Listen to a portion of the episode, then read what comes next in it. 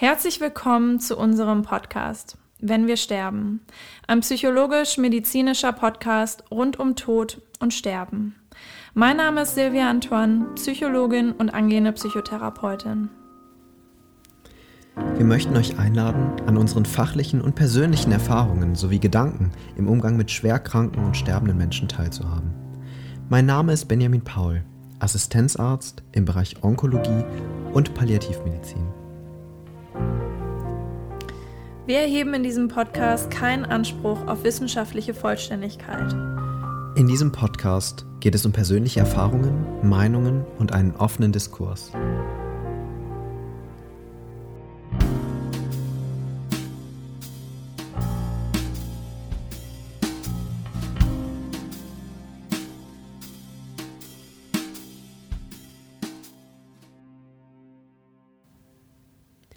Wenn wir sterben. Eine Diagnose, die alles verändert. Wir freuen uns, euch auch heute bei unserer nächsten Folge des Podcastes Wenn wir sterben begrüßen zu dürfen. Hallo Silvia. Ja, Ben, heute wollen wir über ein Thema sprechen, das, glaube ich, sehr schwer ist. So, wenn die Patienten oder wenn, wenn ihr als Ärzte Menschen über die palliative Diagnose aufklärt. Das stimmt, das stimmt. Das ist ähm, eine schwierige Situation für die Patienten, aber auch für uns als professionelle Begleiter. Mhm. Es ist keine alltägliche Situation und ähm, ich glaube, es ist, ich glaube, da kann ich für fast jeden Menschen sprechen, dass man gerne positive Nachrichten eher mhm. übermittelt als schwierige. Ja. Und ähm, ja, ich erkläre vielleicht direkt mal, mhm. was, was Palliativ eigentlich bedeutet. Wir haben in der ersten Folge schon mal kurz Begriffe erklärt, angesprochen. Aber ich, es gehört einfach zur Folge heute dazu, dass man einmal weiß, worum es eigentlich geht. Und wir sprechen über eine Diagnose, die letztendlich eine lebensverkürzende Erkrankung vermittelt oder beschreibt. Und es geht darum, wir sprechen in unserem Podcast, weil wir auch hauptsächlich eben in der Onkologie, das heißt in der Krebsmedizin arbeiten, über Tumorerkrankungen, über Krebsdiagnosen. Mhm. Und da ist es so, dass wir über Erkrankungen sprechen, die eben nicht mehr heilbar sind, nicht mehr kurativ zu behandeln sind, sondern im Fall, Falle von Krebs in der Regel metastasiert sind, das heißt gestreut haben im Körper, auch andere Organe als das Organ, was ursprünglich von der Tumorerkrankung betroffen ist, ähm, befallen haben. Okay, und das heißt lebensverkürzende Diagnose. Wenn man das so hört, könnte man ja denken, es dauert nicht mehr lange. Aber über was für Zeiträume reden wir denn da? Das ist ganz individuell, das ist sehr unterschiedlich. Ne? Es mhm. ist so, dass wir sowohl von der Erkrankung selber sprechen können, die von Erkrankungstyp zu, zu Erkrankungstyp unterschiedliche Lebenserwartungen haben, eine unterschiedliche ähm, Zeit bis, bis ähm, Therapien, wenn man ein Kollektiv anguckt, wenn man sich eben eine Schnittmenge anguckt, mhm. äh, wenn Therapien nicht mehr gut wirken, ist das dann also zwischen so, wenn ich jetzt Brustkrebs mit Lungenkrebs zum Beispiel ver vergleiche? Richtig, okay. Genau. Mhm. Da gibt es ganz große Unterschiede, wie mhm. viel eine Therapie an Lebenszeit bringen kann. Ähm, aber eben auch, und das ist das, ähm, worüber wir jetzt äh, gerade sprechen, dass es eine Spanne gibt, von, ähm, die auch individuell unterschiedlich ist. Mhm. Und wir sprechen in der Regel von ähm, Wochen, Monaten oder Jahren. Das heißt eben auch, dass man mit einer lebensverkürzenden Tumorerkrankung mhm. viele Jahre leben kann. Mit okay. einer guten Therapie ähm, und eben auch zum Beispiel ein, zum Beispiel Darmkrebs. Ne, damit leben Menschen deutlich länger in der Regel, als wenn man zum Beispiel über Bauchspeicheldrüsenkrebs sprechen mhm. würde. Und das würde dann auch bedeuten, wenn man so eine Diagnose bekommt, dann wird man bis zum Ende seines Lebens diese Erkrankung auch haben.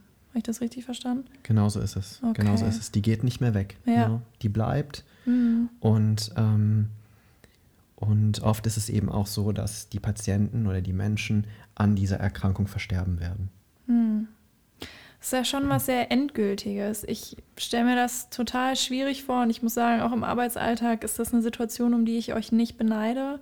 Ähm, also euch ärztliche Kolleginnen, ähm, in solchen Situationen diese Gespräche zu führen. Ne? Wie erlebst du das? Also wenn du weißt, du gehst jetzt gleich in dieses Zimmer rein und musst diesen Menschen das, das beibringen, was, Was geht dir da durch den Kopf? Man kann vieles üben. Mhm. Ne? Und so ist es auch, auch wenn das Medizinstudium das nicht in dem Maße abdeckt oder auch nicht abdecken kann, mhm. wie es in der Realität tatsächlich ist.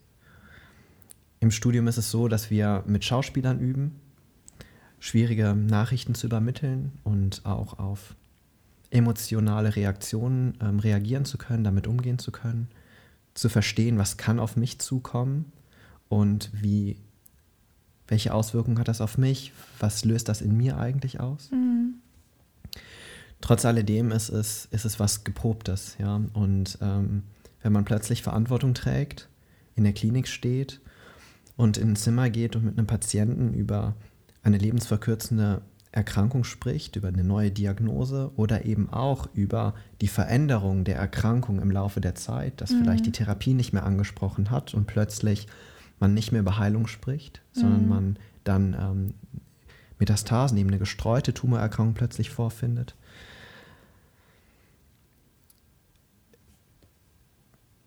Versucht man bestmöglich zu reagieren und zu verstehen, wo der Patient steht. Mhm und ähm, empathisch die, die Erkrankung und die Diagnose rüberzubringen. Aber es ist tatsächlich so, dass man glücklicherweise im Studium tatsächlich dann auch lernt, bestimmte ähm, Kommunikationsformen. Mhm. Ne, das ist, wenn man schwierige Situationen zu bewältigen hat, das ist ja nicht nur in der Medizin so, es ist immer hilfreich, einen gewissen Leitfaden oder mhm. etwas zu haben, woran man sich dran hangeln kann, wo man sich dran festhalten kann, was einem Sicherheit was, hm? gibt. Ne? Ist das was in der Praxis, was du für dich dann auch anwendest, dass du versuchst, das Modell, was ihr da im Studium erlernt habt, dann auch anzuwenden? Ist das was, was du als hilfreich empfindest? Mittlerweile ist es für mich so, dass ich tatsächlich schon einige Jahre mit schwer kranken und sterbenden Menschen arbeite, dass gewisse Stichpunkte und Schritte, die diese Modelle mit sich bringen, für mich alltäglich sind. Mhm. Aber vor dem Gespräch ist es tatsächlich so, dass ich in mich gehe und mir Gedanken mache, was will ich vermitteln und was ist für mich wichtig ähm, und worauf muss ich achten, um dieses Gespräch eingehen zu können. Darf ich fragen, was das zum Beispiel wäre? Es gibt ähm, zum Beispiel ein Modell, das nennt sich ähm, Spikes-Modell. Und das ist ein Modell, wo es darum geht, wie man schwierige Nachrichten vermittelt. Mhm. Ne? Es gibt andere Modelle, die darauf ähm, gezielt sind, wie man mit Emotionen von Patienten umgeht. Ja? Aber hier geht es tatsächlich darum, wie übermittle ich eine schwierige Nachricht. Ja, du musst es ja loswerden, ne? Ganz genau. Mhm. Ne? Und das Wichtige an diesem Modell ist, was ich, was ich eben gut finde und warum ich ähm, da nur für plädieren kann, dass Kollegen sich das angucken oder vorher nochmal ähm, vor Augen führen weil wir äh, in diesem Spikes-Modell bestimmte Schritte haben. Und es fängt schon an mit dem S, mit dem Setting. Ne? Mhm. Ich möchte gar nicht das Modell jetzt zu sehr in die Tiefe gehen, aber wichtig ist, und das ist im Krankenhaus, das geht viel zu oft unter, mhm. das ist das Setting. Wie führe ich ein Gespräch und wo führe ich dieses Gespräch? Mhm. Ein Problem, das wir haben als Mediziner, dass wir leider ein Telefon mit uns tragen, was von morgens bis abends klingelt. Ja. Und ähm, Jetzt muss man sich nur mal vorstellen, dass man als Patient, als Mensch in der Situation mhm. sitzt und bekommt eine Diagnose mitgeteilt, die dein Leben für immer verändern wird. Und dein und Telefon jedem, klingelt. Ganz genau. Ne? Und in jedem Satz, dann fängt ja. man gerade an. Ja. Wir haben in, dem, in der neuen mhm. Bildgebung festgestellt und dann bimmelt das Telefon schon wieder. Ne? Und das ist was, was ähm, für uns Alltag ist, was wir oft einfach vergessen, dass das passiert, mhm. weil es so normal ist. Aber es macht eine Situation völlig kaputt. Und für Und diesen zeigt, Menschen ist es total wichtig eigentlich, dass deine Aufmerksamkeit gerade bei der Person ist. Dass ne? man in dem Moment ist. Mhm, ne? genau, Und ja. das ähm, wird dadurch einfach zerstört. Also das ist das eine. Und deshalb auch das Setting, man ein Umfeld zu wählen, mhm. in dem sich der Patient aber auch sicher fühlt. Ne? Das heißt, vielleicht nicht im Dreibettzimmer im Krankenhaus, wo die anderen vielleicht auch noch Angehörige mit im Zimmer haben. Mhm. Und man reingeht und sagt, ach ja, übrigens, ich wollte mit Ihnen eben noch mal über die Diagnose sprechen. Ja, das wäre gut. Ne? Oder auch einfach so Kleinigkeiten wie, dass ihr euch mal hinsetzt zum Beispiel. So ne? ja. Auf Augenhöhe zu sein ja.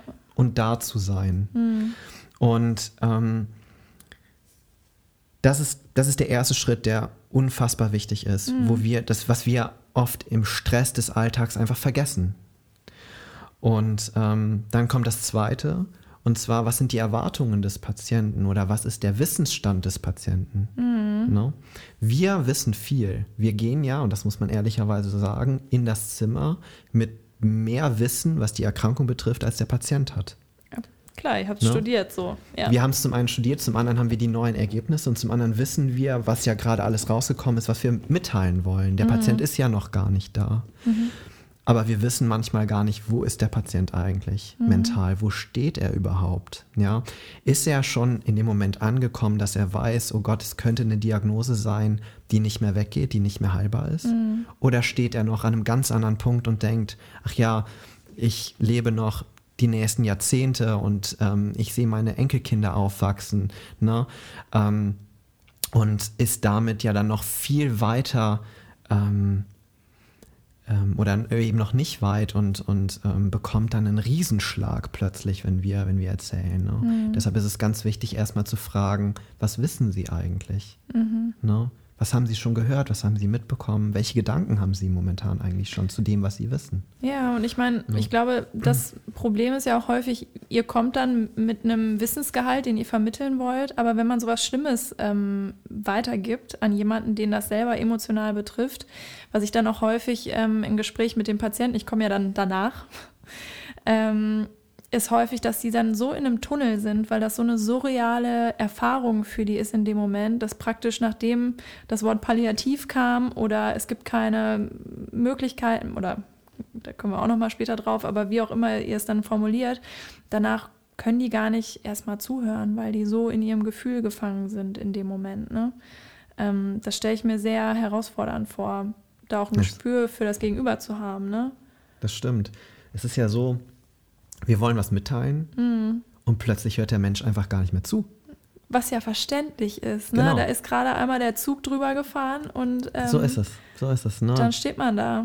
Ja. Es ist, viele Emotionen kommen hoch, da kannst Total. du später mehr drüber sagen. Ähm, und ähm, aber das ist was, deshalb so provokativ gesagt, er hört plötzlich nicht mehr zu. Ne? Mhm. Es ist was, was wir uns als professionelle Begleiter vor Augen führen müssen. Ne? Wie fundamental und wie schwierig diese Situation gerade ist ja. und was einem alles im Kopf vorgeht, wenn man hört, ja, wir können sie nicht mehr, nicht mehr heilen. Ja? Und, ähm, und das müssen wir, muss man wahrnehmen. Ne? Mhm.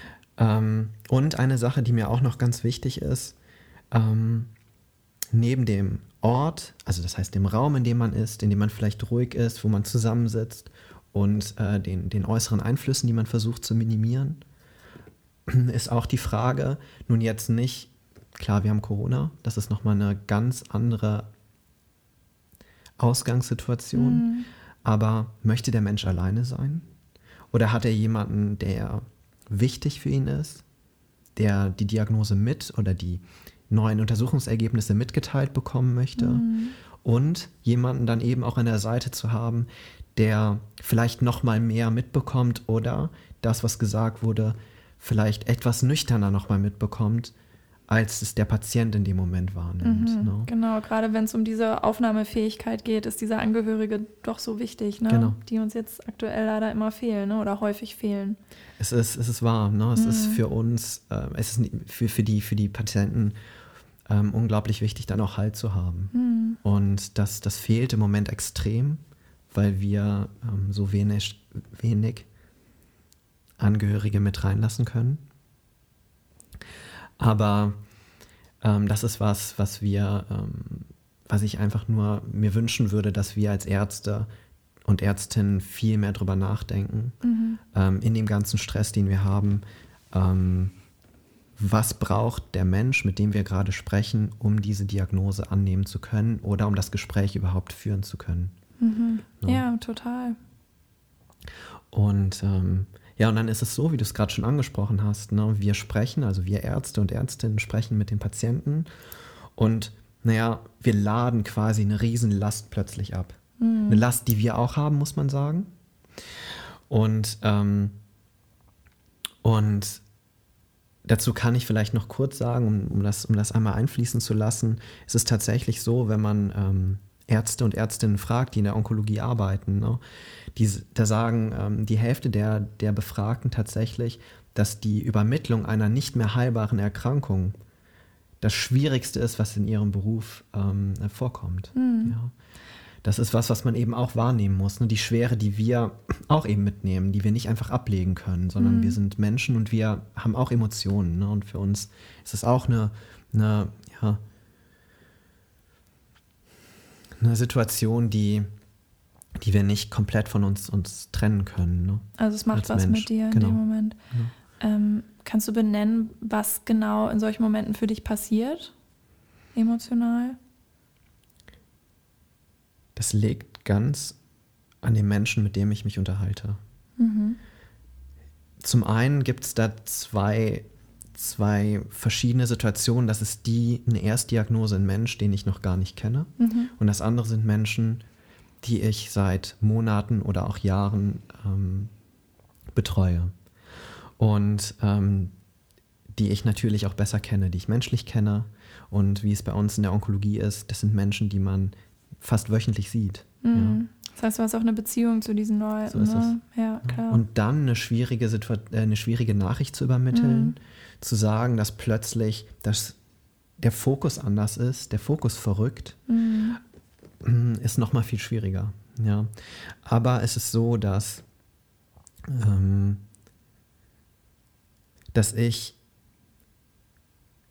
mit der, mit der Zeit gelernt habe, Nachrichten zu übermitteln in einer gewissen Professionalität.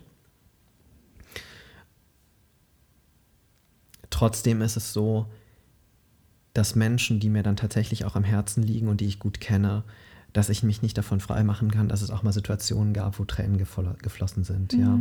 Und das finde ich auch nicht schlimm, sowas kann passieren. Wir sind Menschen und wir müssen nicht immer nur stark sein. Und ähm, und es ist aber meistens so, dass ich den Raum verlasse und dann eine Zeit für mich brauche, um erstmal durchzuatmen. Einfach weil das was hochholt in dem Richtig. Moment. Ja, und finde ich gut, dass du das sagst, ne? weil ähm, klar gibt es Dinge, die vielleicht auch erwartet werden von einer gewissen Rolle, aber ich glaube, ähm, das ist so ein intimer Moment dann auch, den du da begleitest. Und wenn du dann Gefühl zeigst, kann ich mir vorstellen, dass das auch von Patienten in dem Moment als was Positives empfunden wird. Weil genau das, was du vorher gesagt hast mit dem, was wir nicht möchten, dass die eine Nummer sind, dass das jetzt einfach mal schnell zwischen Tür und Angel geschehen wird, ähm, ist halt die, die, du zeigst ja mit, mit deiner Emotion, mit deinem ganzen, mit deiner ganzen Präsenz, dass du jetzt da bist und dass es nichts anderes gibt, was jetzt wichtiger ist und ähm, dass du den Moment mit denen aushältst. Ne? Das geht aber nur, finde ich, ähm, wenn man eine Beziehung schon aufgebaut hat über längere Zeit. Ja, klar, das sind dann nochmal die besonderen Patienten. Ne? So ist ja, das. Ja, Weil was, was schwierig ist, und dann ist vielleicht der Beruf auch, oder man ist noch nicht so weit, diesen Beruf richtig und gut ausführen zu können, wenn es neue Patienten sind und man dann mitleidet und ne, mitweint. Weil man muss den Menschen, die man ähm, betreut und die man begleitet, ähm, man muss finde ich, auch eine gewisse Sicherheit ausstrahlen mhm, und klar. Professionalität, weil mhm. wir ja diejenigen sind, die Entscheidungen über die Therapien treffen und der Patient sich verlässt auf das Wissen, was wir haben und die Professionalität, die wir haben. Mhm.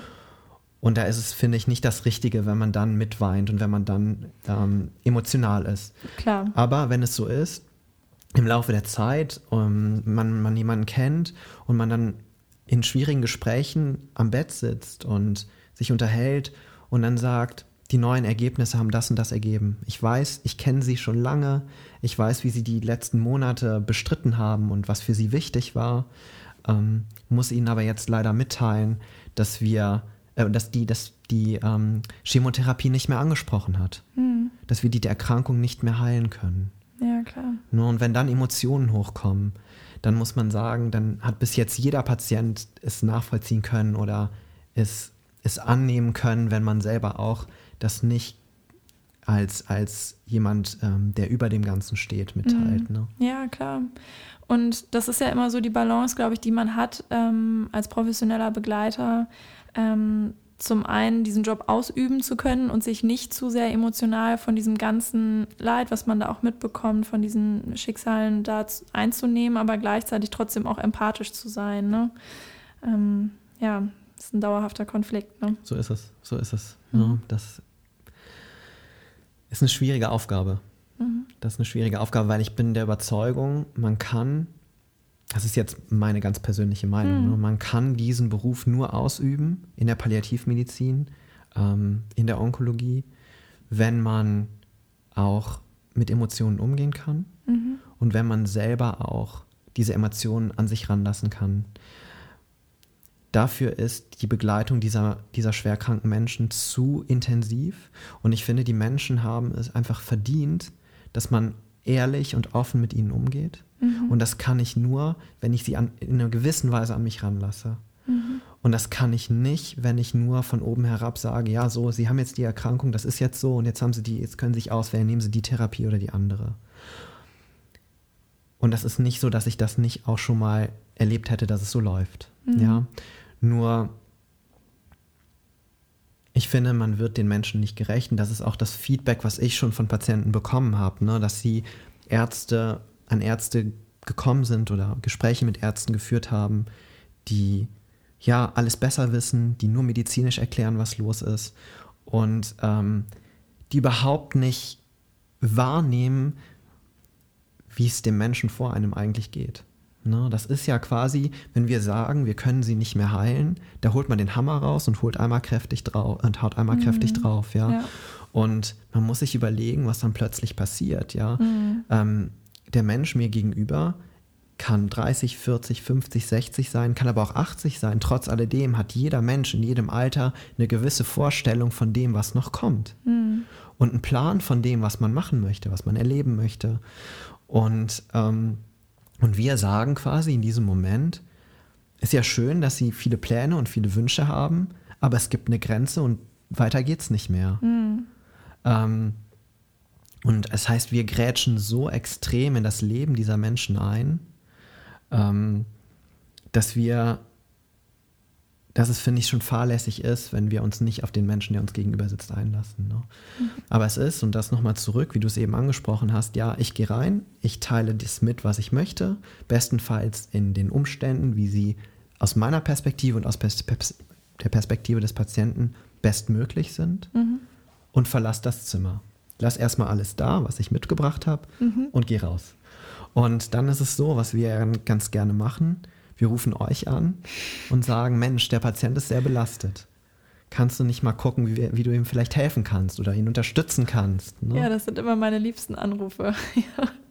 Und ähm, deshalb, ich glaube, du kannst noch viel besser davon erzählen, was dann bleibt, ne? was beim Patienten bleibt und mit welchen Emotionen sie eigentlich zu tun haben dann. Hm. Ja, ich finde das ganz schwierig, so pauschal zu sagen. Ne? Aber wenn wir jetzt erstmal bei diesem Moment bleiben von, der Arzt kam jetzt gerade rein, mir wurde das gesagt, so, denn in manchen Fällen ist es dann auch so, ähm, dass man dann zeitnah reingeht. Das finde ich manchmal wirklich auch schwierig, weil, wie du schon sagst, ja, ähm, die, da kam gerade mal der Hammer. Ja, und dann ist das, finde ich, auch total normal und menschlich, dass, dass da ganz viel Traurigkeit, Hilflosigkeit, Schock vielleicht auch ist.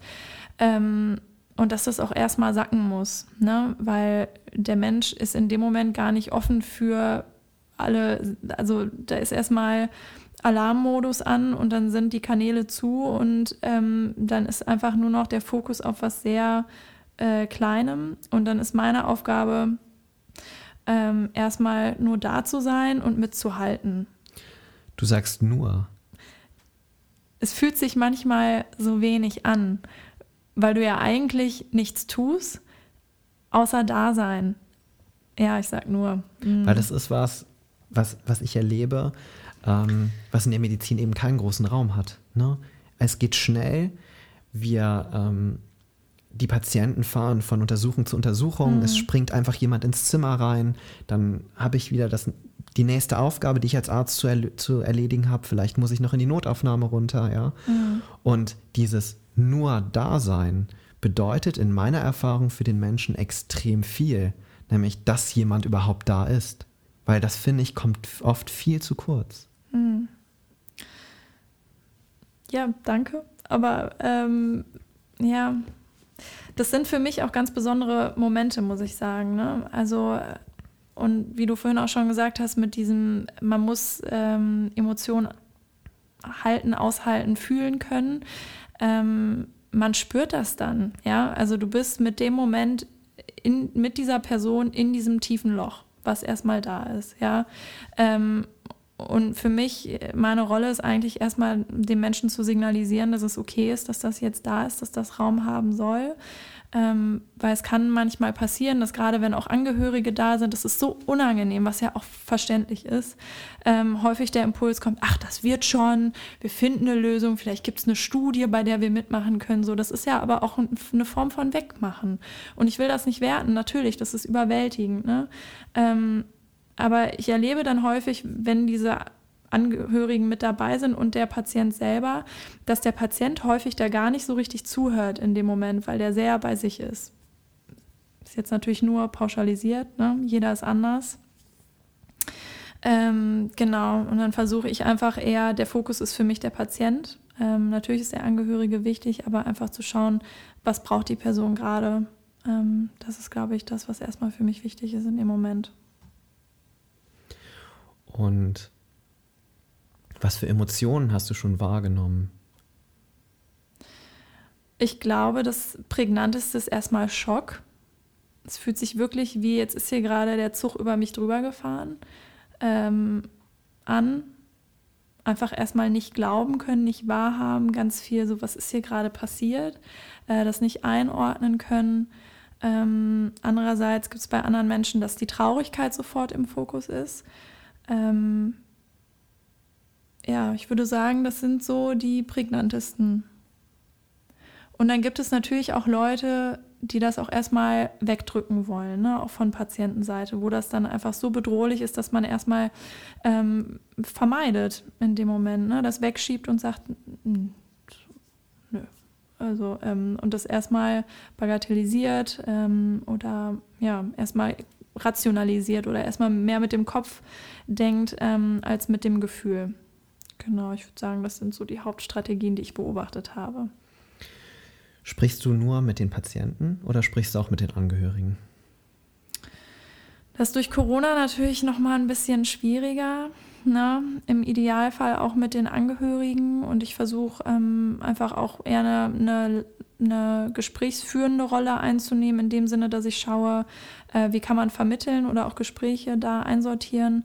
Ähm, aber klar, wir bieten natürlich auch immer Angehörigengespräche an. Ne? Ich frage aus einem, aus einem ganz bestimmten mhm. Grund. Ähm, es ist ja so, die Diagnose kommt und die verändert das Leben. Mhm. Die verändert das Leben des Patienten, aber eben auch der ganzen Familie. Und darum reicht es ja auch nicht, nach der Übermittlung der Diagnose ähm, plötzlich aufzuhören, die Patienten zu begleiten. Mhm. Ne? Deshalb denke ich, ist es auch unglaublich wichtig, im weiteren Verlauf dabei zu sein als Psychologe und auch vielleicht eine Veränderung zu sehen, mhm. wie mit der Erkrankung und mit der Diagnose umgegangen wird. Welche Erfahrungen hast du da gemacht, Silvia? Ja, ich muss sagen, ich finde das einen wirklich spannenden Prozess auch zu begleiten. Man, natürlich jeder ist anders, ähm, aber so das, was man häufig erlebt, ist, dass es erstmal viel kognitiv, also in den Gedanken passiert. Also jetzt weniger ähm, das Emotionale, aber dass da viel Grübelgedanken, viel Sorgen, viel Zukunftsgedanken ähm, auftreten, viel organisatorisches erstmal, was alles geregelt werden muss, ähm, das Funktionale zu klären, weil das auch weniger bedrohlich ist, habe ich manchmal das Gefühl.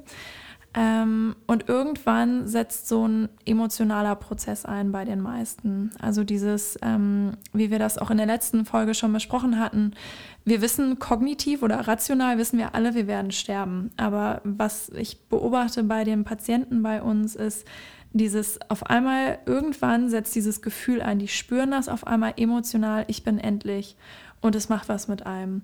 Und häufig passiert das erstmal unterbewusst, bis das dann ins Bewusstsein kommt. Aber das ist was, was von hinten fast schon immer mehr drängt, auch wenn gerade die Vermeider ähm, das gerne wegdrücken möchten. Aber irgendwann kann man das nicht mehr ignorieren. Und dieser Moment kann ganz am Anfang kommen, der kann kurz vorm Tod kommen oder ein paar Wochen vorher, je nachdem, wie stabil diese Vermeidungsstrategien sind. Ähm, aber irgendwann habe ich das Gefühl, ist der bei fast jedem gekommen. So von den Menschen, die ich auch wirklich begleitet habe und die mich da reingelassen haben und mir das Vertrauen geschenkt haben, das auch zu teilen. Dieses, ähm, dieses Gefühl von, ja, ich werde sterben, ich bin endlich und mein Leben ist bald vorbei. Ähm, und dieses Gefühl, das beschreiben die Menschen häufig als, als Schwere, als ganz große Last, viel Traurigkeit.